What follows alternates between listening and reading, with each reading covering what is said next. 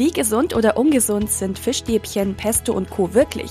Antworten darauf soll der Nutri-Score liefern. Was da genau dahinter steckt und was Verbraucherschützer darüber denken, erfahrt ihr in dieser Folge. Riesige Flutwellen haben im Süden Asiens tausende Menschen in den Tod gerissen. 250 Menschen kamen durch den Terror ums Leben. Lebensgefährlich verletzt so zusammengeschlagen worden, dass In Syrien Stopp! Du bist genervt von schlechten Nachrichten? Hör's positiv. Hallo zu unserem Podcast über positive Nachrichten. Wir sind endlich wieder zurück aus unserer Sommerpause und freuen uns, dass ihr wieder mit dabei seid. Ich bin die Rebecca. Und ich die Viola. Am wichtigsten ist mir eigentlich ein gutes Preis-Leistungs-Verhältnis und natürlich eine gute Qualität. Also ich achte ehrlich gesagt vor allem darauf, dass es billig ist. So nur bei Gemüse, Obst, Fleisch oder so gucke ich schon, dass es auch gute Qualität ist. Beim Lebensmitteleinkauf achte ich auf den Zuckergehalt und auf die Herkunft. Ich achte darauf, dass die Lebensmittel vegan sind, nicht unnötig in Plastik verpackt worden sind. Das sind eure Antworten auf die Frage, worauf ihr beim Lebensmitteleinkauf achtet.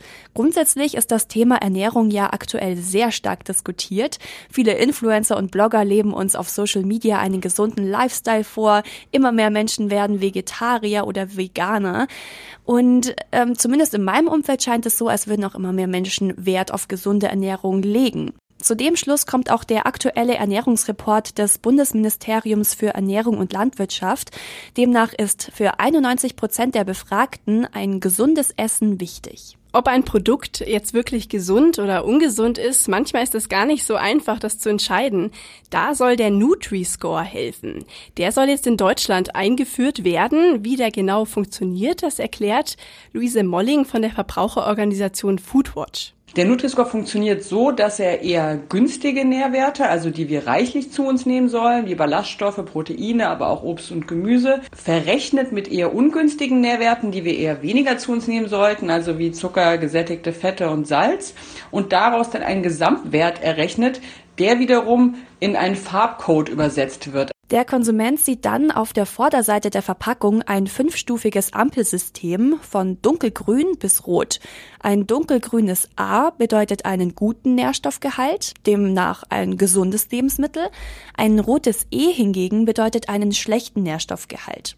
Ziel ist es, den Konsumenten damit eine Orientierung beim Kauf von Lebensmitteln zu geben und das Bewusstsein für eine ausgewogene Ernährung zu steigern. Das ist auch dringend nötig, sagt Molling. Das Problem ist, dass derzeit die Verbraucherinnen und Verbraucher oft Schwierigkeiten haben, sich im Supermarkt zu orientieren. Diese Nährwerttabelle ist ja eben meist auf der Rückseite von Produkten und meist auch nur sehr klein gedruckt und sie ist für den Laien ja auch oft schwer zu verstehen. Also die wenigsten wissen ja, was ist zum Beispiel ein hoher Zuckergehalt im Joghurt, was ist ein hoher Salzgehalt in einer Dosensuppe. Mit Hilfe des Nutri-Scores sollen diese Nährwerte also einfacher lesbar gemacht werden. In Frankreich gibt's das System schon. Bis jetzt haben ein Viertel der Produkte diesen Nutri-Score dort.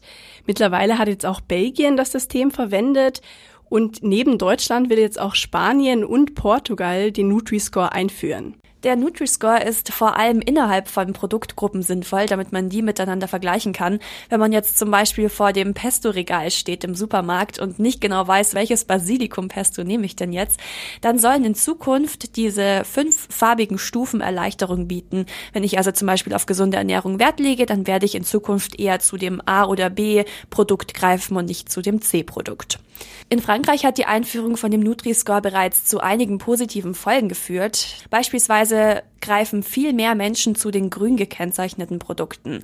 Und es gibt noch eine weitere positive Entwicklung, sagt Molling. Etliche große Hersteller haben wirklich Dutzende, hunderte Produkte teilweise reformuliert, um eben einen besseren Nutri-Score zu erhalten. Das heißt, der Nutri-Score hilft nicht nur Verbrauchern und Verbrauchern gesünder einzukaufen, sondern er veranlasst die Hersteller auch, ihre Produkte gesünder und ausgewogener zu machen. Allerdings gibt es beim Nutri-Score auch Nachteile. Zum einen kann hier nicht alles berücksichtigt werden. Zum Beispiel Zusätze wie Süßungsmittel, Farbstoffe oder Konservierungsmittel werden halt hier nicht berücksichtigt. Zum anderen ist es auch so, dass die Unternehmen nicht dazu verpflichtet sind, diesen Nutri-Score zu nutzen.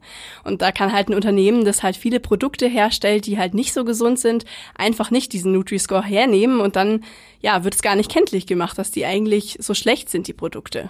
Trotz dieser Nachteile wird der Nutri-Score von Ärzten und Verbraucherschützern unterstützt und befürwortet. Und nachdem sich Julia Klöckner, unsere Ernährungsministerin, lange Zeit dagegen gewehrt hat, soll er auch in Deutschland eingeführt werden. Klöckner hat nämlich eine Verbraucherbefragung in Auftrag gegeben. Da haben Menschen aus der Bevölkerung mehrere Modelle bewerten müssen und der Nutri-Score hat in allen Kategorien klar gewonnen. Bis 2020 sollen dann die Voraussetzungen für die Einführung in Deutschland stehen und noch in diesem Monat will Klöckner einen Verordnungsentwurf auf den Weg bringen. Der soll einen Rechtsrahmen für die Verwendung des Logos schaffen. Und Klöckner setzt sich mittlerweile außerdem dafür ein, dass der Nutri-Score ein europaweit einheitliches System wird. Aber wie schaut's denn mit der Ernährung weltweit aus? Fest steht, dass der Fleisch- und Zuckerkonsum weiter auf viel zu hohem Niveau ist. Grund zur Sorge sieht auch Peter Grimm, Geschäftsführer der Deutschen Gesellschaft für Ernährung Baden-Württemberg. Der aktuelle Trend ist ungebrochen. Wir essen zu, ähm, zu fett, zu süß, zu salzig, zu viel zuckerhaltige Getränke. Äh, all das, was die letzten Jahre gegolten hat, gilt auch im Moment noch. Es ist mal punktuell ein besserer Trend zu erkennen. Fleischkonsum geht etwas runter, aber wir sind auf einem hohen Level, auf einem ganz hohen Niveau. Allerdings gibt es auch einen positiven Trend zu erkennen, und zwar bei der jüngeren Generation. Das finde ich für die Zukunft sehr wichtig, dass Jugendliche sich heute viel mehr für Ernährung interessieren. Jetzt mal egal, ob das jetzt in welche Richtung das gehen mag. Aber allein das Interesse, dass Ernährung wieder in den, in den Fokus rückt, ist sehr wichtig und positiv. Auch der Ernährungsbericht der Deutschen Gesellschaft für Ernährung von 2016 konnte positive Trends feststellen. Das Ergebnis ist nämlich, dass immer mehr der Deutschen Gemüse, Beerenobst und Schalenobst essen. Außerdem essen immer weniger Menschen energiereiche Streichfette und Zuckerware. Wenn es um gesunde Ernährung geht, liegt Deutschland im internationalen Vergleich übrigens nach einer Studie von 2017 auf Platz 38 von 195. Plätze 1 bis 3 belegen dabei Israel, Frankreich, also das Land, das den Nutri-Score bereits eingeführt hat, und Spanien. Ganz hinten sind die Marshallinseln, Afghanistan und Usbekistan. Also generell kann man sagen, dass es schon in die positive Richtung geht mit der Ernährung, aber es gibt eindeutig noch Verbesserungsbedarf. Mal sehen, was der, der Nutri-Score auch in Deutschland noch bringt in der Zukunft. Hör's positiv. Jetzt noch mehr positive Nachrichten. Immer weniger Jugendliche rauchen. Nach einer repräsentativen Studie, die die Bundeszentrale für gesundheitliche Aufklärung vorgestellt hat, greifen immer weniger Jugendliche zur Zigarette. Die Daten aus dem Jahr 2018 zeigen, nur noch 6,6 Prozent der 12- bis 17-Jährigen rauchen. Und auch bei den 18- bis 25-Jährigen ist der Anteil gesunken, und zwar auf 24,8 Prozent.